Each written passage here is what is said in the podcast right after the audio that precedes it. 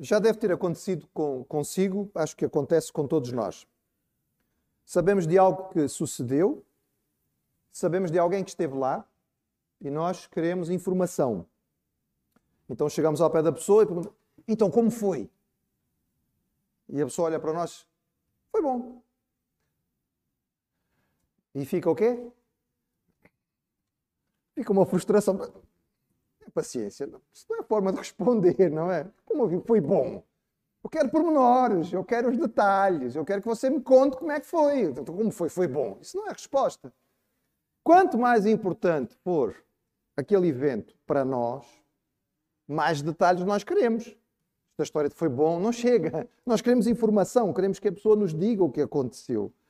É interessante, irmãos, porque algo semelhante acontece com o relato da criação. E nós estamos a, a trabalhar com, com a história da criação. Nós começamos por ter uma descrição da criação, mas temos que ser honestos. Ela é, ela é breve, ela é ao ponto, não é? Ah, sobretudo quando chega àquele ponto da criação que nós queremos saber mais, que diz respeito a nós, a descrição é, é relativamente curta, são, são traços largos, não há grandes detalhes. Deus fala, tudo acontece. Vamos fazer e fez. Mas como? Não é explicado. É fenomenal, sem dúvida, é extraordinário, é grandioso. Nós queremos mais. Queremos saber como é que foi.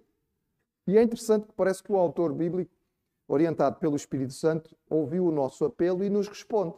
E no capítulo 2, como que faz um, um, reset, um rewind, volta um bocadinho atrás e torna a contar só aquela parte que realmente nos interessava mais, que é como é que nós aparecemos aqui, como é que o homem veio a surgir. E no capítulo 2, do verso 4 até ao 25, tem exatamente este, este pormenor. Podemos dizer, irmãos, que a primeira descrição é feita como que de longe. Não é? Alguém está a ver o universo a ser criado, então sentado numa poltrona a uma distância, não é? De ver tudo aquilo que está a acontecer em termos grandiosos, descreve a criação. E agora vamos fazer o zoom, não é? Com uma, uma câmera de altíssima potência, vai lá, só no planeta, e não é só no planeta, não é só na Terra, vai se centrar no local específico onde Deus criou e colocou o homem. E este, estes pormenores acabam por ser extremamente importantes para nós. Então eu convido o irmão a abrir a sua Bíblia, estamos em Gênesis, vamos para o capítulo, estamos no capítulo 2, nós vimos os primeiros versículos, e eu disse aos irmãos que, possivelmente em termos de divisão do, do, do texto, mais, de forma mais, mais natural, podíamos dizer que o capítulo 1 devia ir até ao versículo 3 do capítulo 2, porque o sábado faz parte da criação, o sábado é, é algo que Deus criou. Deus criou também o sábado, não é? Deus criou o mundo em seis dias e no sábado Ele criou este espaço, este dia barra eh, culto, este dia espaço santo, espaço sagrado para a adoração. Então, a partir do verso 4, nós temos então outra vez, digamos, o relato. E diz assim, a partir do verso do capítulo 2, a partir do verso 4, e mantenha a sua Bíblia aberta. Estas são as origens dos céus e da terra, quando foram criados, no dia em que o Senhor Deus fez a terra e os céus. E toda a planta do campo que ainda não estava na terra, e toda a erva do campo que ainda não brotava, porque ainda o Senhor não tinha feito chover sobre a terra, e não havia homem para a lavrar. Um vapor, porém, subia da terra e regava toda a face da terra, e formou o Senhor Deus o homem do pó da terra, e soprou em suas narinas o fôlego da vida, e o homem foi feito alma vivente. Pai, nós temos a tua palavra diante de nós, nós precisamos que o teu Espírito nos, nos ilumine, nos oriente, sobretudo nos faça compreender aquilo que tu queres nos dizer nesta hora. E tem misericórdia de nós, Senhor, e faz-nos um, vasos úteis, Senhor, e instrumentos nas tuas mãos. Nós te pedimos em nome de Jesus. Amém. A passagem é, é, é interessante, irmãos, e um, nós poderíamos dizer que realmente aqui começa o capítulo 2, neste versículo 4. A palavra-chave no hebraico original é a palavra Toledot. Esta palavra aparece 11 vezes no livro de Gênesis e sempre aparece para introduzir a história ou a descrição de uma família ou de um grupo de pessoas. Então, aqui, esta palavra pode ser traduzida por origem, geração, crónicas ou mesmo história. Então, aqui temos outra vez a história, ou a crónica, ou a explicação de como é que surge a humanidade. Depois vai haver a mesma coisa sobre a família de Adão, de Noé, de Sem, de Tera, de Ismael, de Isaac, de Esaú e de Jacó. Ou seja, o texto vai usar várias vezes esta mesma palavra, Toledot, para falar. E estas são as gerações. E esta é a história da família de Fulano de Tal. Curiosamente, nós vemos aqui, não sei se os irmãos prestaram atenção na leitura, eu, eu fiz, eu dei esta ênfase, mas não sei se entenderam. Na primeira parte, nós temos a preocupação com a descrição da criação dos céus e da terra. E aqui, a certa altura, o autor inverte e ele diz: Quando o Senhor Deus fez a terra e os céus. Parece concordar com esta interpretação de que agora vamos ter um foco exclusivo na terra, para nós percebermos o que é que vai acontecer aqui. E outra diferença importante nesta passagem é que no capítulo 1 nós temos a descrição, ou o nome de Deus usado é apenas Elohim falando sobre a grandeza, o poder do Criador. E agora nós vamos encontrar o nome composto de Deus, o Senhor Deus, no original Jeová Elohim. Agora não é só a grandiosidade do Deus que cria o universo, mas é o Deus que se autorrevela, o Deus autoexistente. Eu sou o que sou. Ele, aquele que é o único que existe sem ter sido criado, é ele que está agora envolvido aqui de forma muito específica. Vejam, este nome Jeová só vai ser dado, só vamos ter a explicação dele lá no Êxodo, quando Moisés perguntar a Deus o nome, não é? E Deus vai dizer a, a, a, Moisés qual é o seu nome. Mas aqui ele já aparece, e este era o nome sagrado com o qual os judeus tinham todo o cuidado, inclusive de, de, o pronunciar, tentavam evitar, substituíam Adonai, não é? Que Senhor, por, por Yahweh, para não usar o nome de Deus em vão. O texto que nós vamos ter diante de nós, irmãos, vai nos responder algo que é muito importante. Porque a verdade é que nós lemos sobre a criação e ela aparece como perfeita. O próprio Deus declara que aquilo que ele fez é muito bom. E nós vimos que isto significa que funcionalmente o que ele fez era perfeito. Estava pronto para cumprir a função que Deus tinha dado. Mas quando nós olhamos à nossa volta, as coisas não parecem muito perfeitas, não é? Há muita coisa que não está boa então a pergunta é: o que é que deu errado? E começando este Toledot aqui, ou seja, começando este pedacinho do, do, do, texto do livro de Gênesis aqui, ele vai até ao fim do capítulo 4 e ele vai nos explicar o que foi que aconteceu. O que foi que deu errado. Mas primeiro, ele vai explicar novamente a criação do homem. A terra descrita aqui ficamos com a ideia que ela está assim um bocadinho crua, não é? Parece que ainda não há, não há grande vegetação, a vegetação está por nascer. Há muita discussão dos, dos vários autores sobre se já há ou não chuva nesta altura. Alguns defendem, inclusive, que chuva só acontece do dilúvio para a frente. O dilúvio é o primeiro momento de chuva. Antes o Senhor simplesmente produzia este, este vapor, este orvalho, que era suficiente, porque a Terra tinha um planeta, tinha uma, tinha, tinha uma temperatura, um clima diferente daquele que vai ter depois do dilúvio. O dilúvio vai mudar tanto o planeta, em termos geográficos e não só. E é, o mundo que nós temos depois do dilúvio não é o mesmo que nós tínhamos antes. Então, antes nem era preciso chuva, mas todos os dias havia este, digamos, este, este orvalhar, este, este, não é? Esta, era como se o Senhor tivesse aquele, não é que é? Como é que chama? Aquelas coisas que a gente vê por aí nos jardins, né? De vez em quando começa a sair os esguichos, molhava ali tudo e é suficiente, não era necessário propriamente chover. Mas também é interessante que o texto dá a entender aqui que o Senhor está a produzir isto lentamente porque é preciso o homem para lavrar a terra. Ou seja, o Senhor vai criar a terra para que o homem a possa lavrar e vai criar o homem para que possa lavrar a terra. E o homem ainda não chegou, então ainda não temos a terra preparada, porque o Senhor está a organizar tudo para que o homem possa chegar. A nova descrição da criação do homem pode nos parecer um pouco mais simples e, num certo sentido, um pouco humilhante. Veja bem, a primeira descrição que nós temos da criação do homem é assim um tanto ou quanto grandiosa, não é? O ser divino diz: façamos o homem à nossa imagem, conforme a nossa semelhança. E fez Deus o homem à sua imagem, conforme a sua semelhança. E nós lemos isto e não é? Enche, enchemos o peito. Uau, fomos feitos à imagem de Deus. E de repente chegamos aqui e diz que Ele fez do pó da terra. Hum, hum. parece que ficamos um bocadinho mais, né? Depois de enchermos muito o nosso pulmão de ar, somos reduzidos à nossa insignificância. Vocês foram feitos à imagem de Deus, mas de barro. E acho que isto é, é, útil, irmãos. É bom para nós. Os textos não estão aqui por acaso. Há uma função pela qual eu tenho aqui. A verdade, irmãos, é que do ponto de vista físico, nós não valemos assim muito. Uma vida não tem preço.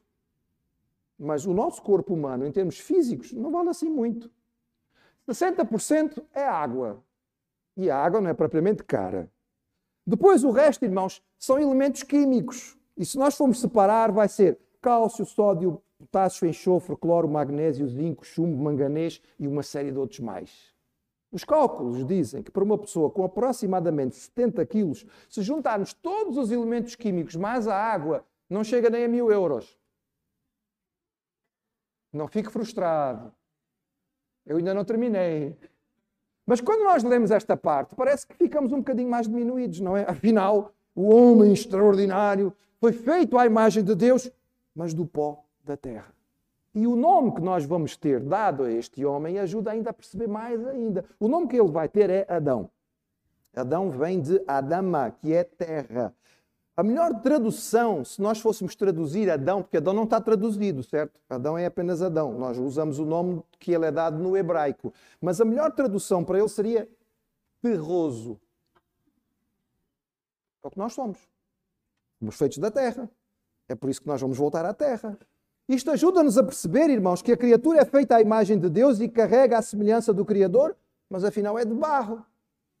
Muito tempo depois, Paulo vai escrever e vai dizer a glória do Senhor em vasos de barro. Por favor, irmão, nós não estamos a desvalorizar o corpo que Deus nos deu. O corpo humano é uma coisa extraordinária. Infelizmente, nós gastamos bilhões para ir a Marte, não sei fazer o quê, porque não vejo utilidade nenhuma para a humanidade e ainda não sabemos direito tudo o que o nosso cérebro faz. Nós ainda não conseguimos explicar bem o que é que sucede durante o nosso sono. A ciência do sono humano ainda está muito rudimentar. Sabemos algumas coisas, mas há muitas coisas que ainda não sabemos. Mas continuamos a gastar milhões para ir a Marte.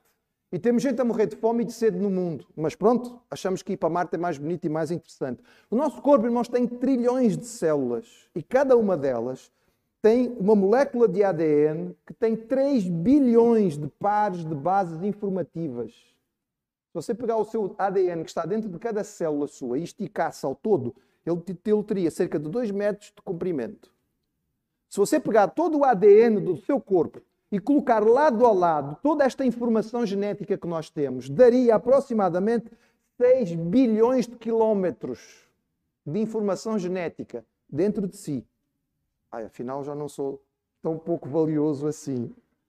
Mas agora, irmãos, quando nós vencemos a dificuldade da, do choque de dizer, então, mas afinal fomos feitos de barro, é, mas agora continue a olhar para o texto e veja que há mais qualquer coisa.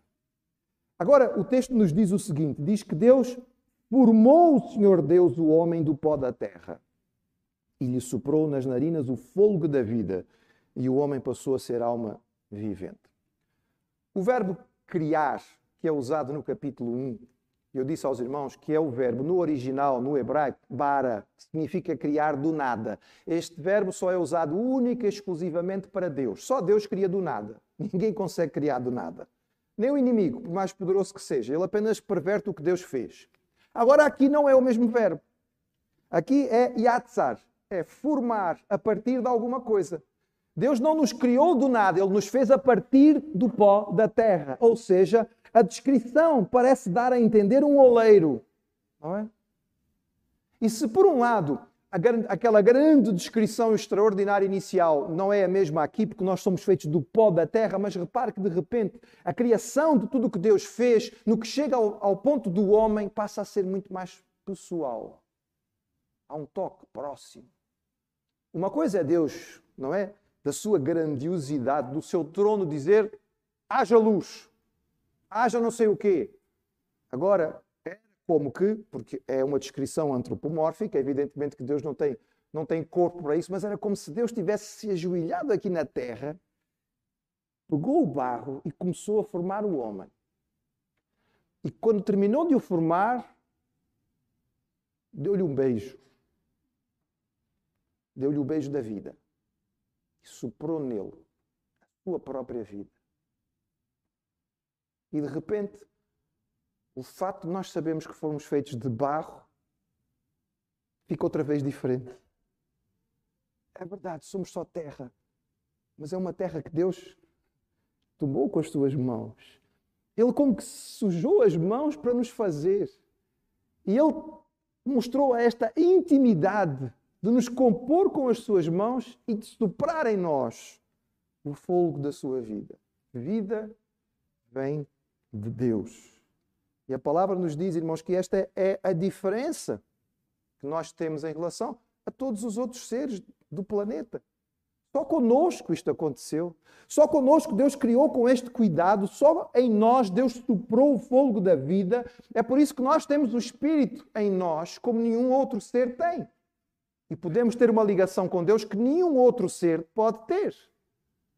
Quando Jesus teve aquele debate teológico com uma mulher em Samaria, junto a um poço, ele dizia a ela: Deus é Espírito. Importa que aqueles que o adoram o adorem em espírito e em verdade. E só nós temos esta possibilidade. Irmãos, este é outro aspecto que a evolução não consegue explicar. Como explicar que de repente, simplesmente por alteração genética, de repente nós temos um ser que tem espiritualidade, que tem consciência não somente de si próprio, mas dos outros, e que tem consciência de um Deus criador, soberano, e que tem comunhão com algo que é claramente não material, como é que se explica isso pela evolução? Não se explica, irmãos. Porque não tem como explicar. Porque é apenas uma tentativa do homem dizer que não precisa de Deus. É uma tristeza. É interessante, irmãos, também. E nós estamos a nos aproximar da Semana Santa. E há um momento particularmente interessante na Semana Santa que nos faz recordar exatamente o que nós lemos aqui. Deus sopra o fogo de vida no primeiro homem. E quando o Salvador veio quando Deus se fez homem e habitou entre nós, quando Ele ganhou a nossa salvação no Calvário e ressuscitou para confirmar, Ele apareceu aos seus discípulos. E em João, no capítulo 20, diz assim: Disse-lhes, pois, Jesus outra vez: Paz seja convosco. Assim como o Pai me enviou, também eu vos envio a vós. E havendo dito isto, assoprou sobre eles e disse-lhes: Recebei o Espírito Santo. O irmão já tinha lido este texto, já tinha percebido o que é que acontece aqui. Há uma nova humanidade. A humanidade, primeiramente criada, ela perverteu-se, ela corrompeu-se. E agora temos uma nova humanidade. Nesta nova humanidade que foi ganha pelo sangue de Jesus na cruz, ele também sopra novamente uma nova vida. O fogo do Senhor, o Espírito Santo de Deus em nós. E esta, esta descrição, irmãos, também nos enche de dignidade. É interessante ler outras descrições que são feitas, não é? A respeito de, de, de como o homem foi formado. Um dos relatos mais famosos da, daquela região da Mesopotâmia, muito antiga, diz que o homem foi feito de barro, mas o elemento que lhe trouxe vida foi o sangue de um demónio. É? Coisa triste, não é? A descrição da dignidade do homem nós encontramos em Gênesis é única, é especial. Mas é claro que nos chama a atenção no capítulo 1, que diz que Deus criou o homem e a mulher. E de repente aqui nós vemos apenas a criação do homem. E podemos dizer, há contradição. Não, irmãos, não há contradição nenhuma. O que o texto no capítulo 1 disse foi que Deus criou o homem, o homem e a mulher. E agora, no capítulo 2, ele vai explicar como é que foi que isto aconteceu. Não há nenhuma dificuldade que o capítulo 2 também diz que Deus criou o homem e a mulher. Só não criou da mesma forma e nem no mesmo momento, mas criou o homem e a mulher. A forma e o momento foram ligeiramente diferentes. Mas Deus criou o homem. E agora nós vamos ler o cenário aonde Deus vai colocar o homem. Não foi em lugar qualquer. Então continue a ver aí o texto que você tem aberto na sua Bíblia, a partir do, do capítulo, do, no capítulo 2, a partir do versículo 8 até ao 17. E diz assim: E plantou o Senhor Deus um jardim no Éden, no lado oriental, e pôs ali o homem que tinha formado. E o Senhor fez brotar da terra toda árvore agradável à vista e boa para comida, e a árvore da vida no meio do jardim e a árvore do conhecimento do bem e do mal. E saía um rio do Éden para regar o jardim, e dali se dividia e se tornava em quatro braços. O nome do primeiro é Pison, este é o que rodeia toda a terra de Avilá, onde há ouro, e o ouro desta terra é bom, e há libdélio e pedra sardónica, e o nome do segundo é Gion, este é o que rodeia a terra de Cush, e o nome do terceiro é Tigre, este é o que vai para o lado oriental da Assíria, e o quarto rio é o Eufrates. E tomou o Senhor, Deus, o homem, e o pôs no jardim para o lavrar e o guardar. E ordenou o Senhor Deus ao homem, dizendo: De toda a árvore do jardim comerás livremente, mas da árvore do conhecimento do bem e do mal, dela não comerás. Porque no dia em que dela comeres, certamente morrerás. O Senhor fez a terra e ele não pretendia que a terra fosse um deserto. Nós temos mandado sondas para vários planetas mais próximos de nós e o que as imagens que nos mandam de volta são sempre de deserto. Algumas especulações são, às vezes, irmãos, eu diria hilárias, não é? Não sei se viram a notícia esta semana, dizia que um cientista calculou que há não sei quantos bilhões de anos na superfície de Marte haveria um grande oceano. Oh, irmãos. Irmãos, isto não é ciência, isso é especulação. É, é, a gente gosta de dizer entre os jovens, é viagem na maionese, mas põe maionese, põe tudo, todos os molhos que quiser juntos. Nós vamos, vamos pensar naquilo que é o nosso planeta e naquilo que é preciso fazer aqui, porque foi isto que Deus nos deu. Deus não queria que o nosso, deserto, que o nosso planeta fosse um deserto, mas Ele também não queria que fosse uma selva. Deus vai dar ao homem a responsabilidade de tomar conta. Mas veja bem o cuidado de Deus. Deus dá ao homem o modelo daquilo que Ele quer. Ele vai colocar o homem para tomar conta da terra e Deus primeiro mostra: olha, é isto que eu quero que seja, está bem? É isto que pode ser. E Deus coloca o homem num jardim. Eu tenho dito tantas vezes aos irmãos, porque será que nós temos tanta atração por jardins? Porquê é que nós gostamos tanto de ter plantinhas? Porquê é que as pessoas moram encaixotadas umas em cima das outras em prédios, mas arranjam uma varandinha para colocar umas plantinhas? Porque nós sentimos falta porque nós fomos feitos para viver num jardim e não cercados de asfalto, irmãos. Um jardim bem protegido, um jardim cuidado, um jardim belo. Deus não cria o homem para que o homem o sirva, como acontece nas outras descrições da criação. Não. Ele começa por servir o homem, fazendo tudo o que o homem precisa e com todo o cuidado e com beleza. Vejam, irmãos, a descrição, coisa extraordinária. Éden significa delícia. Este jardim era um jardim delicioso. O jardim é, é, é descrito como uma, um lugar separado. Deus separou, Deus, Deus, Deus escolheu. E veja bem, esta palavra é importante, e o irmão já sabe isto. Separar significa santificar. Deus já tinha santificado uma coisa. Um dia, o dia de sábado. E agora Deus santifica um lugar, que é um jardim um jardim separado. Este jardim, irmãos, nós poderíamos chamá-lo jardim barra santuário, ou jardim barra templo. Era um local de adoração do Senhor. Não era um local fechado, era um local aberto, era um jardim onde, cercado pela beleza da natureza, o homem podia adorar a Deus. E quando pensamos neste jardim, pensamos em outros, não é? Foi neste jardim que Deus colocou o homem inicial. E foi num jardim que o segundo Adão venceu a tentação final porque foi no jardim de Getsemane que Jesus suou sangue para dizer: Pai, seja feita a tua vontade, por mais difícil que seja. Foi num jardim que Jesus foi enterrado, no túmulo de José de Arimateia. É num jardim que é descrito que nós vamos morar um dia, quando a Nova Jerusalém desce, ela é descrita como tendo um rio e a árvore dos dois lados do jardim. Este local é um local de trabalho, mas é também um local de alimento, é um local de sustento, é um local de prazer. E aonde ficava? Nós queremos saber, não é? Para sair correndo para lá. Não, irmãos, o jardim era maravilhoso porque Deus estava lá com o homem. Não é por causa do jardim em si, tem tantos lugares bonitos na terra. A descrição ajuda-nos a perceber um pouco, não dá para ter certeza, porque depois do dilúvio houve uma mudança do planeta e houve uma mudança significativa da geografia. Nós Sabemos onde estão o rio Tigre e o Eufrates, os outros dois não sabemos. Há algumas pesquisas interessantes que são, são feitas para tentar dizer onde é que era o Pison, onde é que era o Gion, mas nós não temos certeza absoluta, irmãos. Sabemos que Avilá, a terra de Avilá seria na Arábia, de onde provinha ouro. E também lemos aqui de outras coisas que são muito interessantes, não é? Havia ouro, havia pedra sardónica e havia bedélio. O ouro, todos nós valorizamos, não é? Pela sua beleza, pela sua riqueza. A pedra sardónica era uma pedra semi-preciosa. Estes dois elementos vão estar presentes no tabernáculo, no templo e nas vestes do sumo sacerdote. É? As duas coisas, tanto o ouro quanto a pedra sardónica.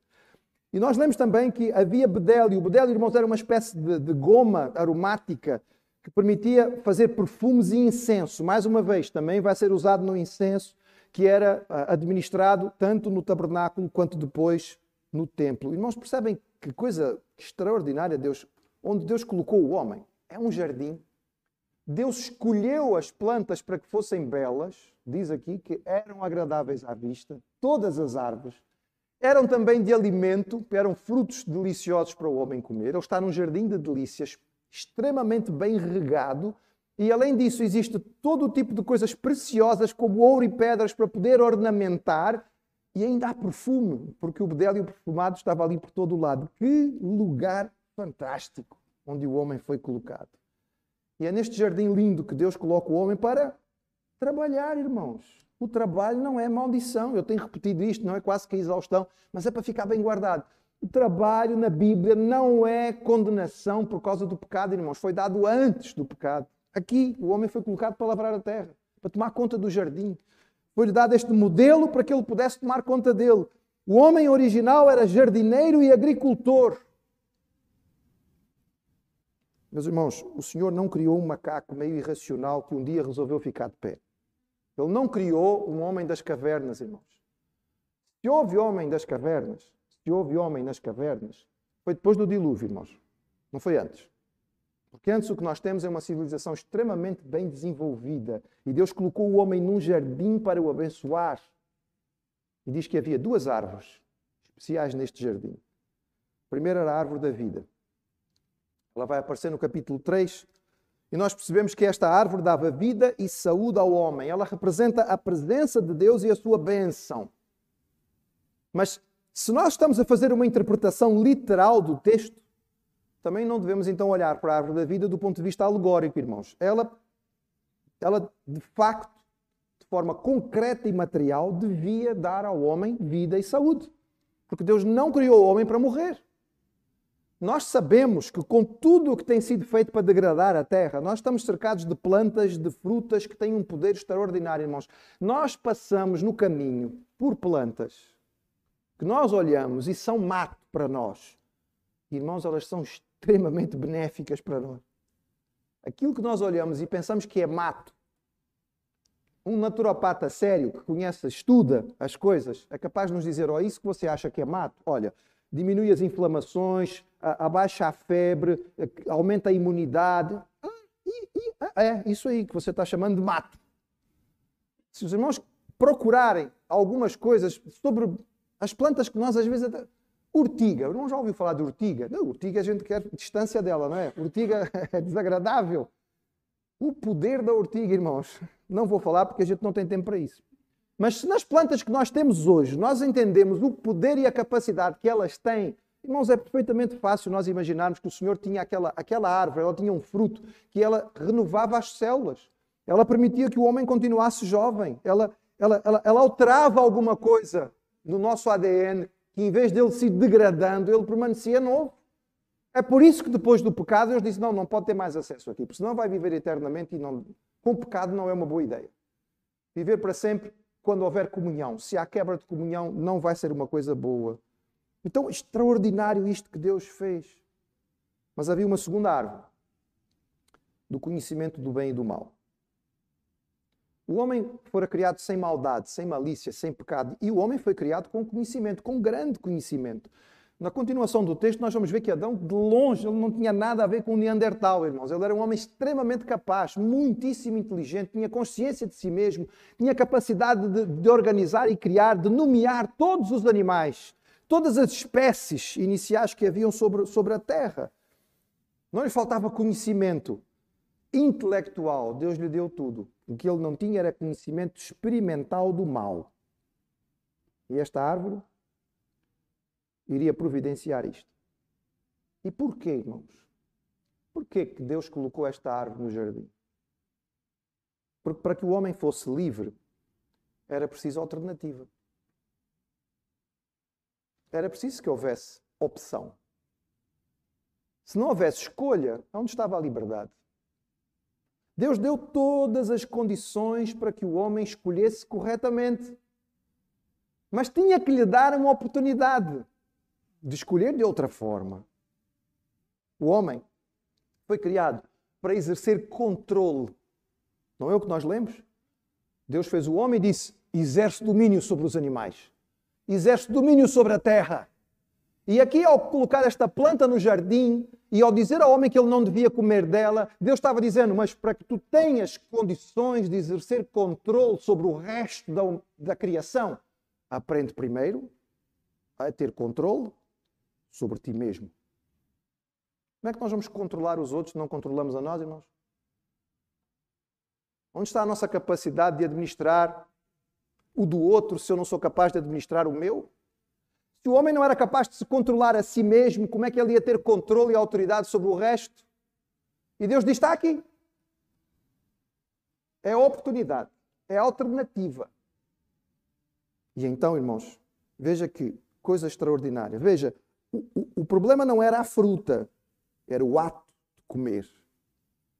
O pecado era o ato de comer. A fruta em si não representava nada. E, e note bem, esta fruta não tem nada a ver com sexo, irmãos. A, a, fruta proibida não tem nada a ver com, com o relacionamento físico do homem e da mulher, porque isto foi dado ao homem antes do pecado. Não tinha nada a ver com maldade. Era o ato de fazer o contrário ao que Deus tinha dito, porque a orientação da parte do Senhor foi dada de forma muito clara. Mas note a sabedoria com que Deus age. E aqui também há uma lição importante para nós. Como é que se ensina? E Deus ensina pela positiva. Deus não começa dizendo: tem aqui esta árvore, não comas dela. Não, Deus começa dizendo: olha, olha para o jardim. Uau, é lindo, não é? Fantástico. Olha quantas árvores tem aqui. Extraordinário. Podes comer de todas. Estás à vontade. Esta daqui, ó, chama-se árvore da vida. Come dela e tu vais ter sempre saúde e vais ter vida constante. Estás perfeitamente à vontade. Desfruta! E depois que Deus apresentou tudo o que era de positivo, Deus diz: oh, Mas há, apenas um pormenor. Há esta árvore aqui, desta tu não deves comer. Os irmãos percebem a diferença? Nós muitas vezes erramos que nós começamos pela negativa. Deus começa ensinando pela positiva. As liberdades excediam infinitamente a limitação, irmãos. Havia tanta liberdade e tanto por onde escolher. No meio de todo aquele jardim enorme onde havia tanta coisa que o homem podia desfrutar, só uma árvore ele não devia comer. Mas Deus trabalha pela positiva, irmãos. E quando nós lemos o resto do texto bíblico, nós vemos isto. O Senhor Jesus trabalhava pela positiva. Ele alcançava pessoas que toda a gente achava que deviam ser desprezadas. Jesus foi conversar com aquela mulher samaritana e até a mulher samaritana Jesus conseguiu elogiar. Eu gosto daquele pormenor no texto. E os irmãos que já me ouviram pregar sobre essa passagem sabem disso, não é? Porque o Senhor Jesus, a certa altura, diz: Falaste bem. Muito bem. Mas okay, como é que Jesus conseguiu arranjar uma maneira de elogiar uma mulher que tinha uma vida tão suja?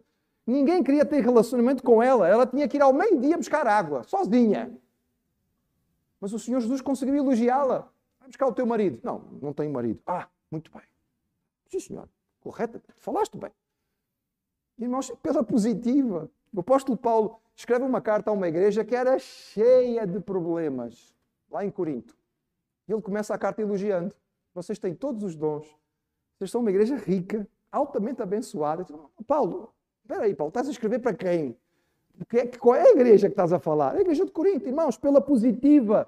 É o ensino da palavra de Deus para nós. A proibição foi dada no estilo do decálogo. Não comerás. E para que as coisas ficassem totalmente claras, Deus diz a consequência.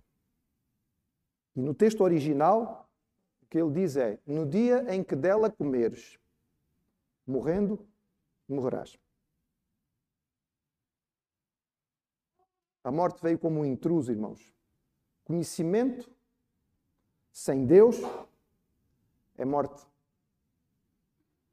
Conhecimento sem Deus é morte. Não serve para nada.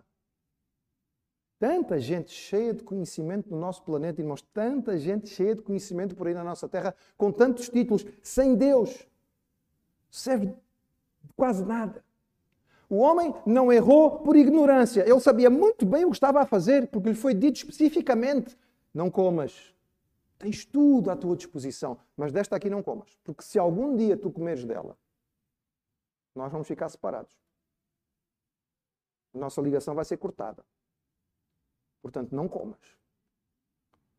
E é também interessante, irmãos, perceber que a ordem foi dada ao homem antes da criação da mulher. E o texto não diz que a ordem foi repetida à mulher. A responsabilidade foi dada ao homem.